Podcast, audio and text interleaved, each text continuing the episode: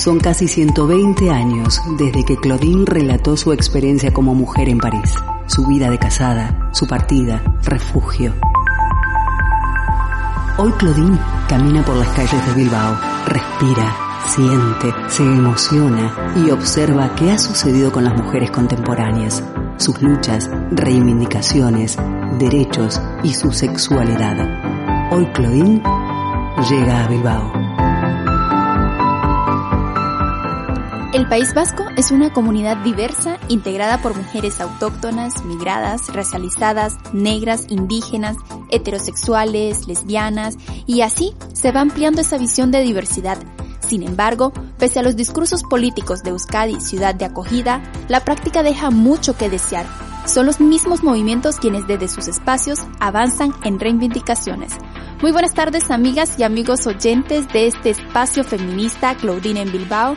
Gracias por estar con nosotras en candelaradio.fm. Este es un proyecto que se realiza con el apoyo de la Diputación Foral de Vizcaya y la Asociación Camino al Barrio. Recuerden que pueden escuchar todos nuestros programas en el sitio web o también descargarse la aplicación de ebooks y estar pendiente de todas las temáticas y de los diálogos que se realizan desde Claudine en Bilbao.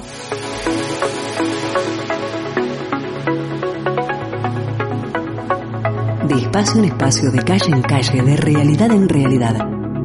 Claudine se sensibiliza con las mujeres de hoy, toma nota, todo lo escribe en su diario. Hoy abrimos una de las páginas de estas memorias para hablar de... Conoceremos la historia de Harriet Tubman, la conductora más conocida del ferrocarril subterráneo, un sistema secreto que utilizaban las personas afroamericanas que se encontraban esclavizadas en los estados del sur de Estados Unidos. Y en nuestra primera parte vamos a conversar con integrantes de Mujeres Tejiendo Red.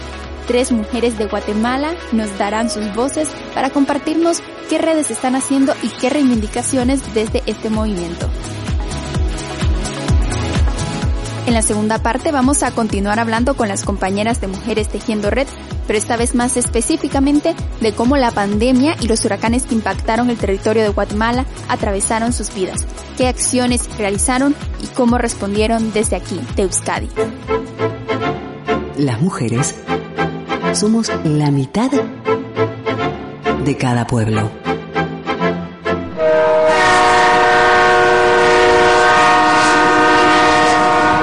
En el siglo XIX, una red clandestina en Estados Unidos se organizaba para ayudar a las y los afroamericanos esclavizados que huían de las plantaciones. Se conocía como el ferrocarril subterráneo.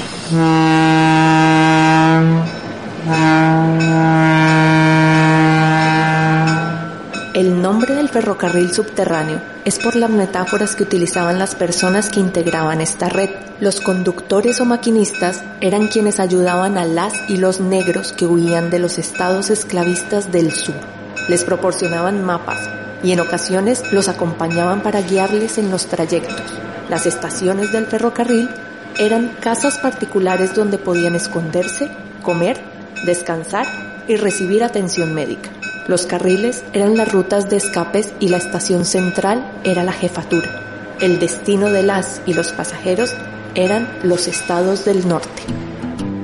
Harriet Topman es la conductora más conocida en la historia del ferrocarril subterráneo.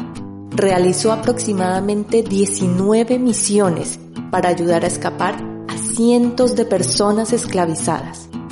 Los blancos esclavistas llegaron a ofrecer una recompensa de 40 mil dólares por capturarla viva o muerta.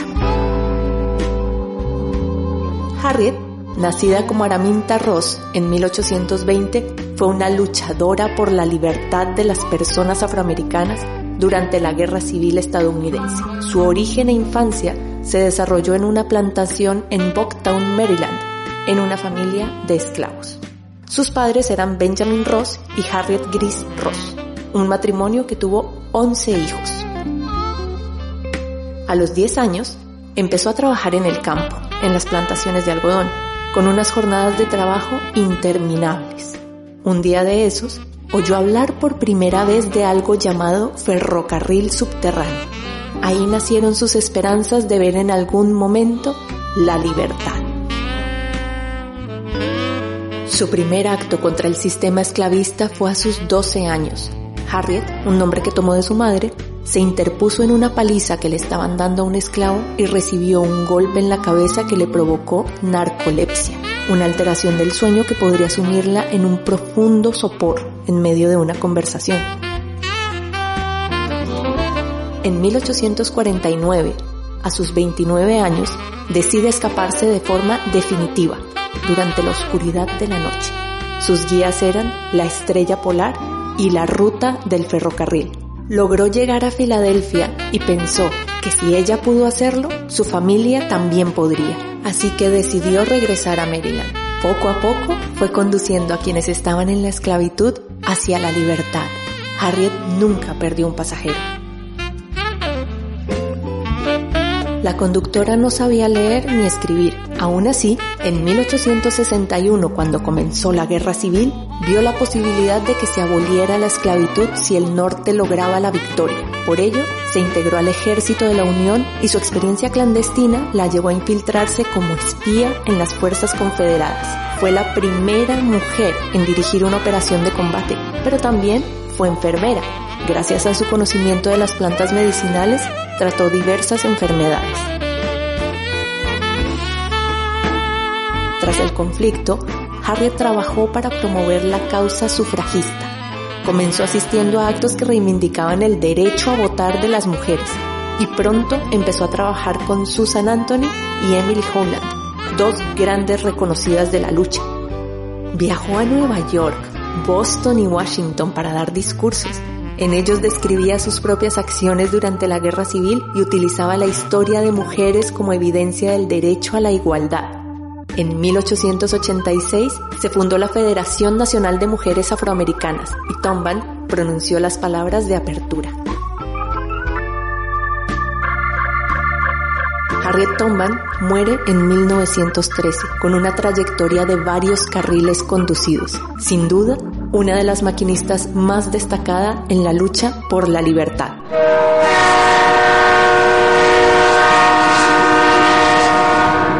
Y escuchábamos la historia de Harriet Tubman y toda la lucha que realizó en busca de esa libertad para las personas que se encontraban esclavizadas, pero también los espacios de lucha que tomó para demandar el derecho a voto de las mujeres tan fuerte como el hilo urdido con las manos de las abuelas. Así debemos tejernos para construir un pueblo con paz.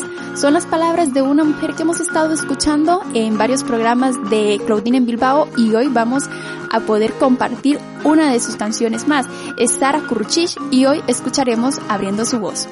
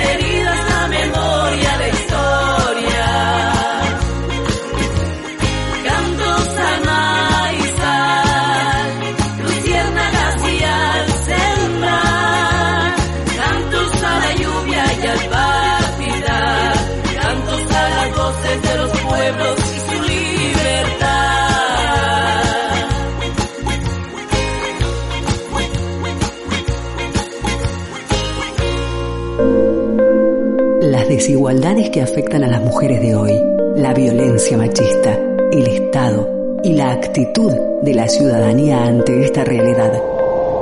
Claudine suspira, reflexiona, dice...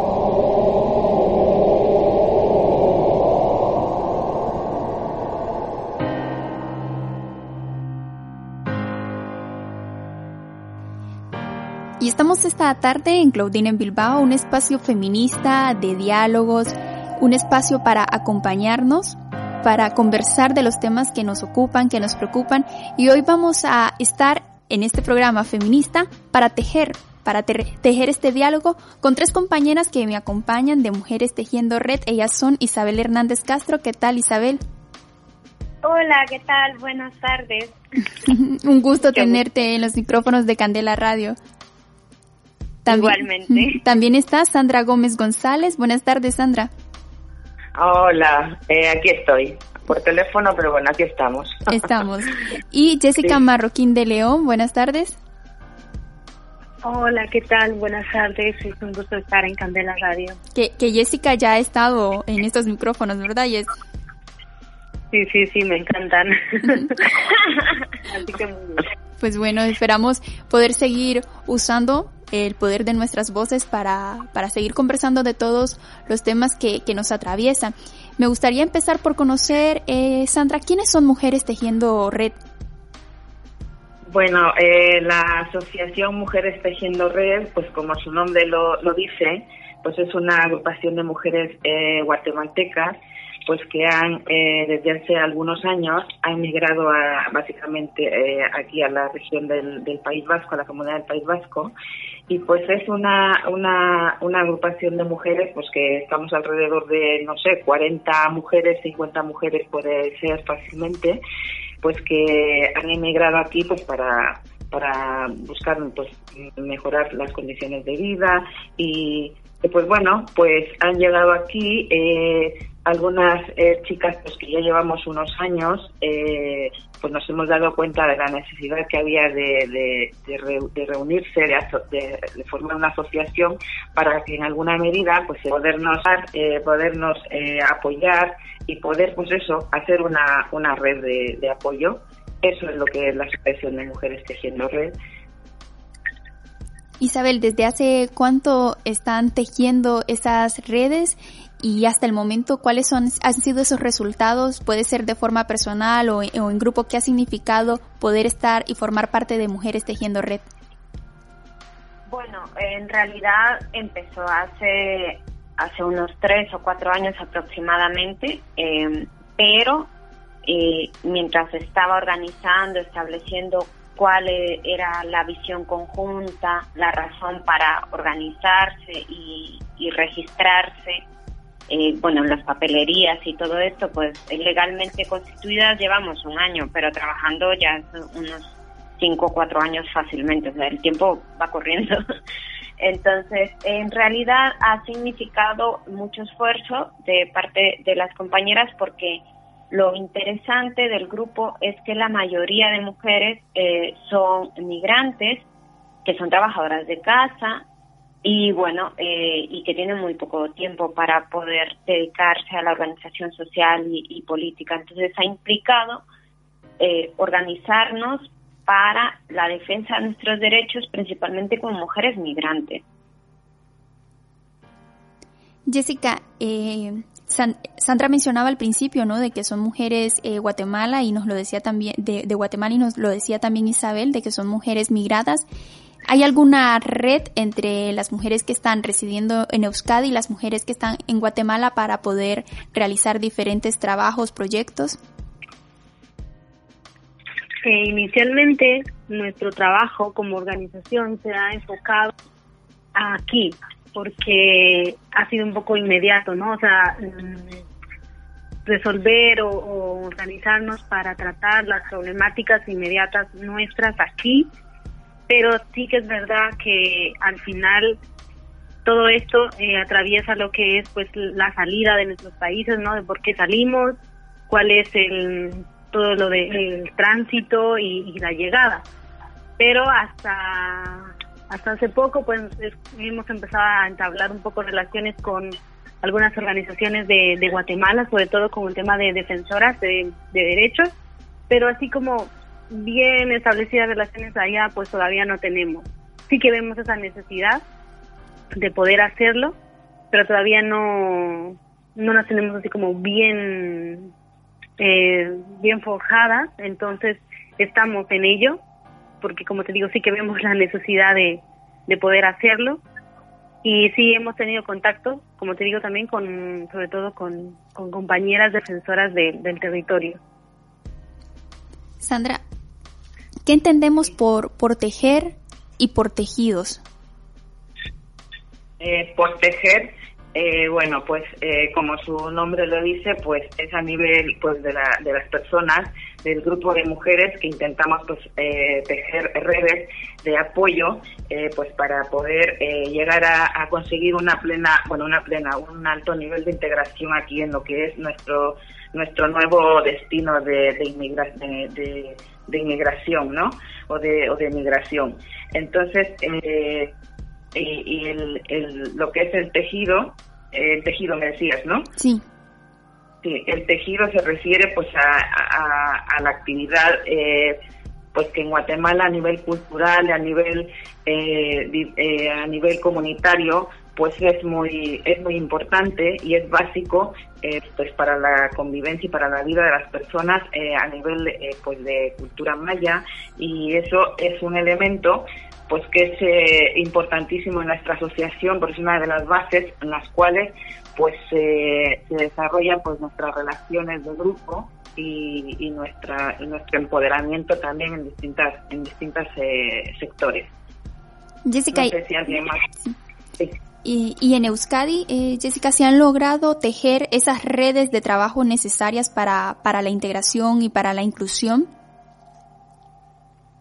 En ese caso sí, sí, sí, hemos estado trabajando con varias organizaciones, con varias compañeras que también eh, tratan temas afines, ¿no? El trabajo de hogar, eh, también lo que es la, la migración, ¿no? O sea, al final, eh, cómo nos cómo nos posicionamos, ¿no? Como mujeres migradas y todas las cosas que, que vivimos aquí.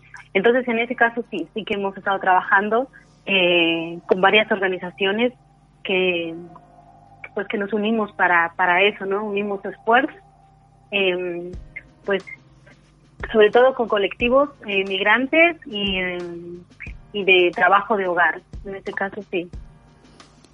Isabel, por tu parte, ¿qué, qué ha significado eh, para ti, para las mujeres, las compañeras que, que están en, dentro de, de, esta asociación, mantener y compartir las prácticas originarias de, de los territorios de Guatemala desde esta comunidad, el País Vasco? Bueno, ha significado eh, tener un pedazo de tu identidad, digamos, en este caso del tejido, eh, en un territorio distinto, ajeno al que se ha tejido eh, o al que se ha dejado, ¿no? Entonces ha significado una red también de apoyo, de amistad, una red en la que no necesitas explicar todo para ser entendida, sino con la mirada, con los gestos, con varias características eh, que son comunes o que nos caracterizan de pertenecer a esa población, pues eh, que, las identificamos inmediatamente y, pues bueno, es, es, es otra, o sea, es como sentir parte de tu territorio en otro espacio. No obstante, Sandra, eh, hay momentos en los que se folcloriza, ¿no? Esa identidad de la que nos habla Isabel. Sí, es parte de ello también. Al final es lo que siempre hablamos en nuestra asociación. El tema del, tejido, que eso es una práctica pues, ancestral en nuestra cultura maya, eh, es importantísimo porque es lo que siempre hablamos en la asociación. El tema de, los tejidos eh, mayas no es solo el colorido, no es solo eh, los, los, dibujos, eh, es más allá de eso. O sea, las personas pues que no, no, no conocen esta profundidad, pues solo ven unos colores, unas figuras, pero eso eh, es una simbología, es una forma de vida. O sea, en las comunidades guatemaltecas, las comunidades mayas, pues el tema del tejido es importantísimo, es una forma de, convivir, es una forma de, participar en, un pueblo, eh, es una forma de, vivir. Entonces, eh, y aparte, pues eso de los significados y las interpretaciones varias, pues que tienen los distintos tejidos, porque son pues, pues de, eh, muchísimos, muchísimos símbolos y muchísimos colores y muchísimas formas pues, de tejer de tejer. Es parte, pues eso, eh, para nosotros es importantísimo eh, este elemento y es muy eh, básico dentro de lo que es nuestra asociación, porque a partir de ello es que podemos eso, como dice el nombre, pues tejer, tejer, tejer redes. Ya solo, ya tanto a nivel interno de la asociación como con otras organizaciones aquí y en otros y en otros lados. Jessica, esas... Agregar, perdona, esta parte que el tema de, los tejidos o de la identificación del vestuario no es algo eventual, no es algo de que decimos, bueno, en esta fecha nos vamos a vestir de esta manera, ¿no? Sino que en nuestros territorios es el diario vivir, o sea, las personas no se cuestionan de, ay, bueno, hoy día me voy a vestir de esta manera, ¿no? Para celebrar este día, sino que es todos los días, entonces esa visión también es diferente, no es de en un día específico, una fecha específica, sino que es la, como ha dicho Sandra, esta manera de vivir de todos los días en las comunidades de, Guatemala. Estamos en Claudine Bilbao tejiendo redes y voces con las compañeras de Mujeres Tejiendo Red. Hemos conocido cómo se articulan y trabajan y vamos a continuar hablando, pero ya más específicamente de cómo la pandemia y los huracanes que han impactado Guatemala las ha atravesado. Pero antes vamos a escuchar a Gaby Moreno, quien interpreta Luna de Hu un vals de su país de origen compuesto por Paco Pérez. Con su guitarra y su voz hacemos un viaje por ese país centroamericano, Guatemala.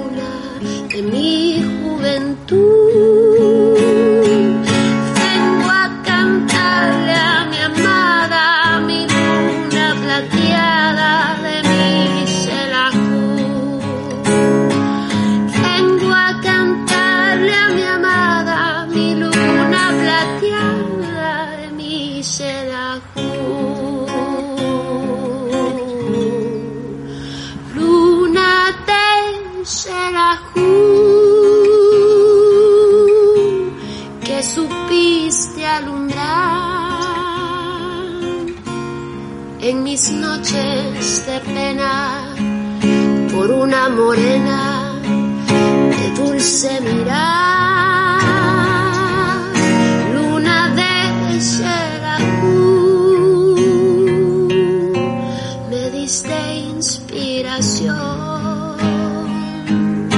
la canción que te canto, regada con llanto de mi corazón. Vida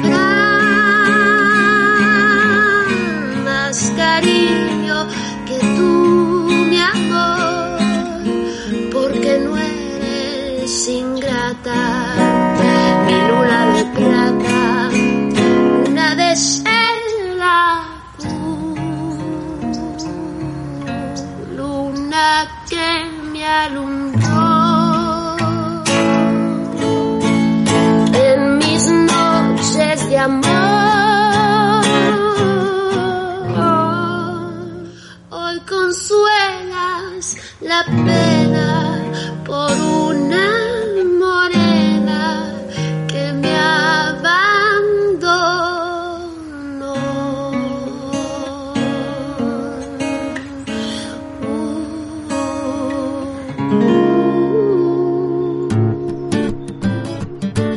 Somos parte del cambio.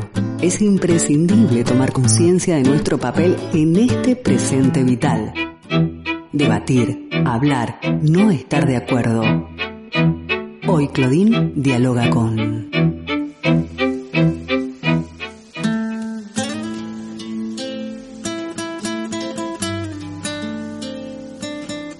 Claudine Bilbao es un espacio feminista que se realiza con el apoyo de la Diputación Foral de Vizcaya y la Asociación Camino al Barrio.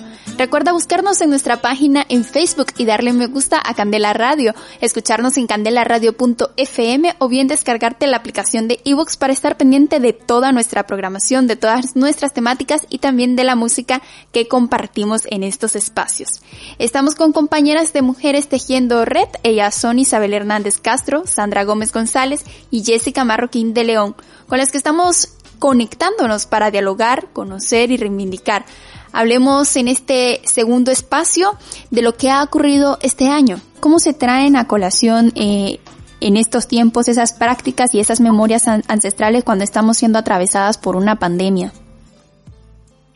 Bueno, es, es, es complejo esa respuesta. Primero porque desde el pueblo maya, eh, históricamente, o sea, arqueológicamente, eh, ha vivido varias pandemias, o sea, que no es la primera vez. Y, y, hay pandemias que nos matan día a día también, eh, como o, que, nos atraviesan día a día, que no necesariamente tenga que ser por un virus o, o por agentes externos, sino también todo ese maltrato que se da en una sociedad. Sí que es verdad que en nuestros eh, países, eh, a pesar de que la mayoría somos mayas, no so, eh, digamos la hay una diferencia cultural muy marcada entre la población maya y la y la mestiza no y se refleja sobre todo en los actos de discriminación o de exclusión que se le da a la población maya aquí pues ya viniendo con toda con toda esa eh, memoria en nuestro cuerpo en nuestro ser en, nuestra historia en lo que hemos vivido pues sí que el trato eh, mm, tal vez no es igual o, o, no, no, no nos vemos como excluidas directamente, pero sí indirectamente a través de todo el proceso migratorio. Entonces, claro, la pandemia, digamos, al, pueblo maya y a la mayoría de la población migrante le afectó mucho más en términos de acceso a servicios y sobre todo a todo el proceso regulatorio eh, de, migración, digamos, de, de, papeles, ¿no? Entonces, claro, a, a, un pueblo maya que siempre ha sido, digamos, en, en, el, en Guatemala, que siempre ha sido despojado, excluido, y, y bueno, aquí eh, tampoco es del todo bien recibido porque eh, las políticas migratorias son las que son pues bueno, o sea, es como me toca enfrentarme a otro reto más. Y es que, eh, Sandra, las opresiones que, y la discriminación de las que nos hablaba eh, Isabel se vive antes de los procesos migratorios, durante ese proceso y, y después de, ese proceso, es decir, ya cuando se está aquí, desde el país al que hemos venido a residir, ¿no? Sí, sí, está claro, en alguna medida y en distintas formas, siempre pues es la misma, la misma situación. Y es ahí donde eh, nuestra asociación pues también eh, ha visto la necesidad pues de acompañar pues ese en ese proceso de empoderamiento pues que necesitamos eh, todas en distintos en distintas medidas y en distintos aspectos. Y es ahí pues donde se ha intentado pues trabajar cuando se ha podido eh, eh, eh, cuando no había pandemia cuando no había restricciones de, de movilidad y, y, se podía reunir esto y lo otro pues sí, se trabajaban pues mucho en, la, en, alguna medida, pues eh, se trabajaban en distintos talleres, pues a través del proceso de, del conocimiento de los derechos humanos de las mujeres, de sus derechos laborales y eh, para así pues un poco pues pues poder enfrentarnos de mejor forma a ese tipo de, de, de discriminaciones, ¿no? Jessica, hablábamos de, de, los, de la pandemia que nos atraviesa eh, este año, que todavía está sobre la mesa. No obstante, en nuestros territorios de origen también han sido afectados por, por diferentes fenómenos naturales, por ejemplo, ETA, esa, ese huracán que, que destrozó grandes, grandes partes de nuestros territorios, se ha hecho alguna actividad desde mujeres tejiendo en red para estar no solamente informadas o para ver si, si se hacía un, acompañamiento y se vivía desde aquí también lo que estaba pasando. Bueno, pues en ese sentido lo, lo primero fue comprobar que, que las familias de las compañeras eh, estuvieran bien, ¿no? O si han sido afectadas. Y bueno, en este caso, afortunadamente, los territorios de los que somos, pues no nos no afectados como de manera directa. Entonces, eh, tomando ya eso como base, pues también valoramos, creo que, que valorar ese apoyo, pero también nos damos cuenta que, claro, para poder dar, eh, digamos, como hacer ese acompañamiento o ese apoyo, pues es importante que primero estés bien, ¿no? Primero valores tu situación y en ese sentido nos damos cuenta que muchas de nuestras compañeras aquí pues también han sido afectadas por la pandemia y por otras cosas, o sea, por la pandemia de manera eh, directa o, o, en otros casos de manera indirecta, ¿no? Entonces, primero es como nos hemos enfocado como organización a apoyar y acompañar a las compañeras aquí, o sea, en cuanto a, lo que ha afectado en sí lo de la, la pandemia. Entonces, esas dos cosas nos, ha, nos han hecho pues que al final estemos más enfocadas en, aquí, que en el acompañamiento de aquí. Y pues en el caso de, las comunidades afectadas allá nos hemos limitado más al tema de información. hasta este momento mm, no hemos hecho acciones un poco más, más directas, pero ha sido por eso, ha sido porque hemos valorado que, que necesitamos eh, seguir acompañando los casos que tenemos aquí con nuestras compañeras y, y entonces eh, pues eso, nos hemos limitado un poco más al tema de, información. Sandra, en tu caso me gustaría también conocer cuáles son las actividades, si bien es cierto ya nos has hablado un poco sobre los objetivos de, Mujeres Tejiendo Red, cuáles son esas actividades o esos proyectos que se desarrollan desde la asociación ya más directamente. Eh, bueno, pues eh, hemos hecho muchísimas actividades.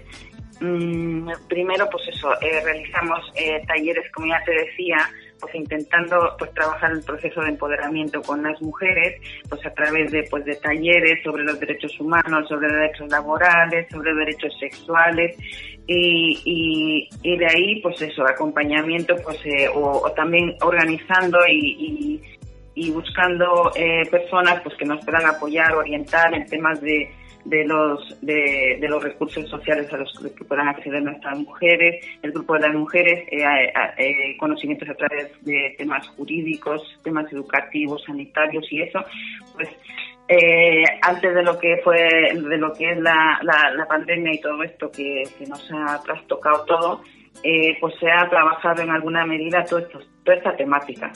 Y aparte de eso, de, de los talleres internos que tenemos en la asociación, pues también pues, eh, a nivel cultural, por ejemplo, tenemos intercambios con otras asociaciones, ya sea de, otros países como de aquí mismo, pues para dar a conocer nuestra cultura, para conocer otras culturas.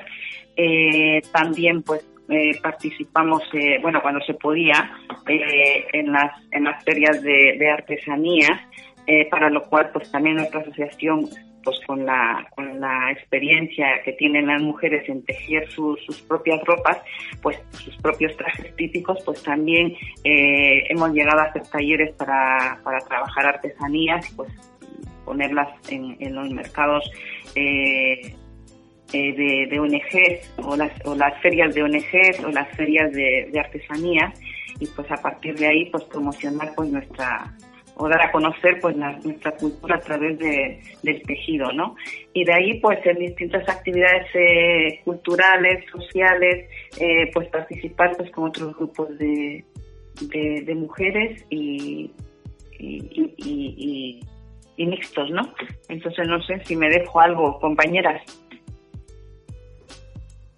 Pues lo has dicho todo, Sandra, sí, porque la parte, eh, o sea, nos hemos organizado en eso, ¿no? En, talleres internos, eh, actividades internas donde queremos trabajar solo en temas con, o sea, de temas relacionados con, con nosotras, ¿no? Como mujeres, como mujeres migradas, como mujeres indígenas. Luego también tenemos el, la parte en el que pues nos abrimos como a, a, personas guatemaltecas, ¿no? O sea, todos esos procesos que nos, que nos atraviesan como personas guatemaltecas y luego pues eso, la parte en la que ya nos damos a conocer a otros colectivos y, y a la sociedad en, en general de, de aquí. Bueno, hemos, hemos hablado de... Sí. Sí, no, y, y en el en ahora por el tema de la pandemia, pues sí hemos hecho un trabajo pues bastante importante, creo yo, creemos nosotros, pues eso, de acompañar a, la, a las chicas pues que han sido afectadas directa o indirectamente y pues se ha estado acompañando y claro, esto va ha, ha, ido para largo y va para largo y pues en alguna en algunos aspectos pues seguimos apoyando al grupo de, mujeres afectadas y pues no afectadas, porque al final esto eh, tiene efectos tanto en lo material, en lo psicológico y, y, en, y en, muchas cosas, ¿no? Entonces es, es, importantísimo pues el sentirnos acompañadas, el sentirnos eh, apoyadas y, y, yo creo pues eso, que ahora físicamente eh, no, no podemos, pero eh, pues a, a, a, través de estos medios que hay ahora, pues nos seguimos comunicando y nos seguimos pues apoyando en alguna medida. Hemos hablado en el programa, se han mencionado los trajes típicos, eh, también forma parte de la lengua, los modos de vivir, las memorias ancestrales. No obstante, muchos de los gobiernos de, de América Latina lastimosamente se han caracterizado por esos genocidios que cometen eh, en contra de, de, las diferentes etnias que, se, que están en, en, nuestros territorios. Hablando de, de, ello, hay recursos para poder seguir manteniendo esa identidad, esas cosmovisiones, ese, ese modo de vivir en la actualidad, o todavía nos enfrentamos contra esas fuertes barreras que intentan destruir ese, ese pensamiento y ese sentir. La resistencia, ¿no? O sea, en este caso, la resistencia comunitaria, lo que ha sido y, sigue siendo la base para poder um, mantener nuestras identidades en, nuestras comunidades, ¿no? Sea, la organización comunitaria es fundamental para, para seguir con, con los idiomas, porque así como dices, eh, cada día se, se enfrenta a todas estas situaciones que antes también han mencionado las, o sea, las compañeras, ¿no? Sea, la discriminación, el racismo, que uno dice, o sea, si estás en tu propio territorio, en tu propia comunidad y, vives esto, o sea, es, es, muy fuerte. Y ante ello, eh, la organización comunitaria es la que ha, ha, dado soporte y sigue dando soporte a, a, todo esto, porque la participación política en, en Guatemala de los pueblos indígenas también se ha visto siempre bastante afectado, ¿no? O sea, tener voz en esas organizaciones. Eh, que se suponen que son al servicio ¿no? de, de todas las comunidades. Muchas veces ha sido limitada la voz de las, de, de las representaciones de los pueblos ahí, ¿no? Pero la parte fundamental de, de, como digo, mm, desde mi punto de vista es la organización comunitaria, la resistencia que se, que se ha estado, o sea, que se, se ha venido teniendo, ¿no? Durante todos estos años y bueno, no sé, compañeras quieran agregar alguna una, cosa. Una resistencia sí, con, yo, con, mucha fuerza, ¿sí? sí, yo solo agregar que a nivel del Estado, digamos, del gobierno, eh, pues no se han implementado ninguna medida, y, o sea, medidas ni les interesa, porque eh, hay una estructura, digamos, desde que se creó el Estado, eh, digamos, como país, en donde solo eh, quienes dirigían ese, ese país o, el espacio, el territorio político, eh, eh, pues son personas que no se consideran indígenas y entonces lo que hacen es impulsar muchas políticas que tengan que ver con eh, evitar eh, valorar eh, el, a la población maya, principalmente que, que es la, una población mayoritaria, digamos. Y pues bueno, entonces se, se tiene todo un proceso, digamos, de, de, educación. De hecho, el sistema educativo nacional, aunque tenga una ley de, de idiomas mayas, no es prioritario, digamos, no, no, quien habla el quiché no es como aquí que se motiva mucho para hablar el euskera, pues allá quien habla el quiché no se le motiva a mantener el quiché, sino se le motiva a hablar el castellano y cuidado si lo habla mal o se, se menosprecia si lo habla mal. Entonces creo que hay como toda una formación eh, desde la educación pública para evitar y, todo el aparato del Estado para evitar eh, este tipo de diversidad siga, se siga manteniendo. Sandra, eh, para cerrar el programa me gustaría que, que, nos comentaras, ¿no? ¿Cuáles son esas metas por las cuales vamos a seguir trabajando? ¿Qué vamos a, a seguir tejiendo a futuro?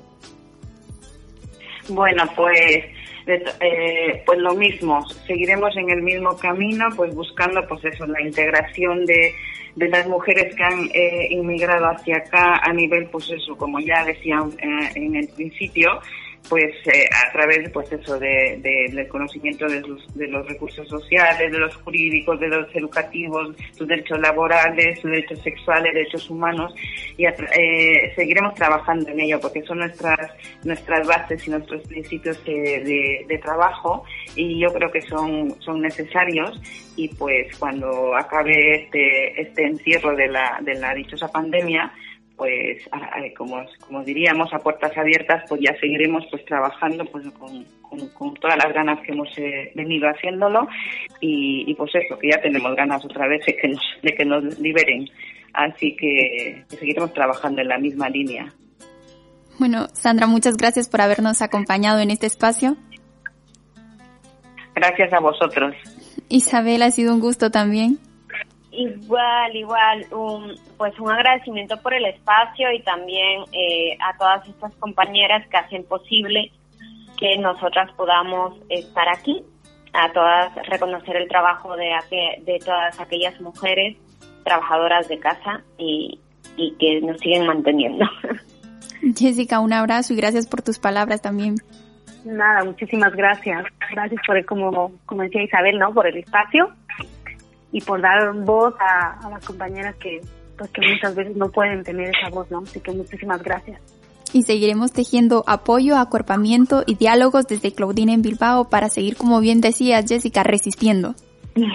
Así es. Un abrazo muy grande. Cerraremos este espacio con la reina del caos, Rebecca Lane, desde Guatemala, canta con rabia por la criminalización a los movimientos sociales y denuncia el cierre de espacios artísticos a quienes se atreven a hablar de revolución política y de memoria histórica. Y con esto decimos hasta la próxima en Claudine en Bilbao. Ajá. Rebecca Lane.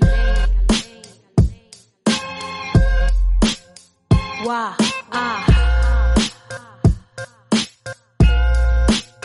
Desde Guatemala. Reina. Perdonen si arruino esta fiesta patria. Esto no es democracia, más bien una falacia. No tienen eficacia las falsas elecciones. El falo que gobierna solo son las elecciones. Son las lecciones de un pueblo sin memoria que se toma las calles pero no lee historia. La verdadera guerra no ha terminado. Los que nos masacraron aún controlan el Estado. A quien conviene el orden que se mantiene. Perdonen, pero el optimismo ya no me sostiene. Hago lo que puedo, pero no es suficiente. Aunque intento no entiendo al resto de la gente. ¿Qué más das? Igual no me entiendo a mí. Vivo en conflicto y no sé a dónde ir. Si no me hace reír, prefiero no seguir. Si no me vibra el corazón, prefiero huir. No encuentro la respuesta, no recuerdo la pregunta. Quiero claridad, pero solo encuentro penumbra. Pero el dolor alumbra y mis cicatrices brillarán con cada mirada que ambos le apunta. Reina y señora del caos que me habita. A veces tirana, a veces proscrita. La mejor batalla es conmigo misma. Soy autogobierno, mi bandera es anarquista. Reina y señora del caos que me habita. A veces tirana, a veces proscrita. La mejor batalla es conmigo misma. Soy autogobierno, mi bandera es anarquista.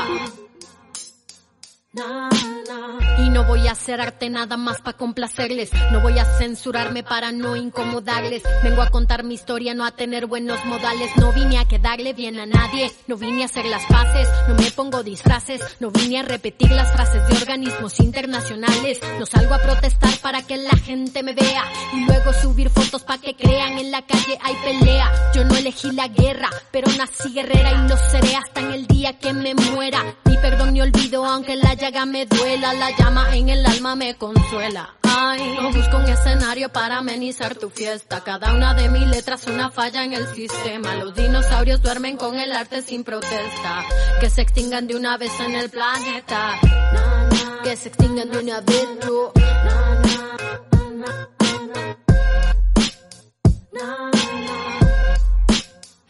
Reina del caos, reina y señora del caos que me habita. A veces tirana, a veces proscrita. La mejor batalla es conmigo misma. Soy autogobierno, mi bandera es anarquista.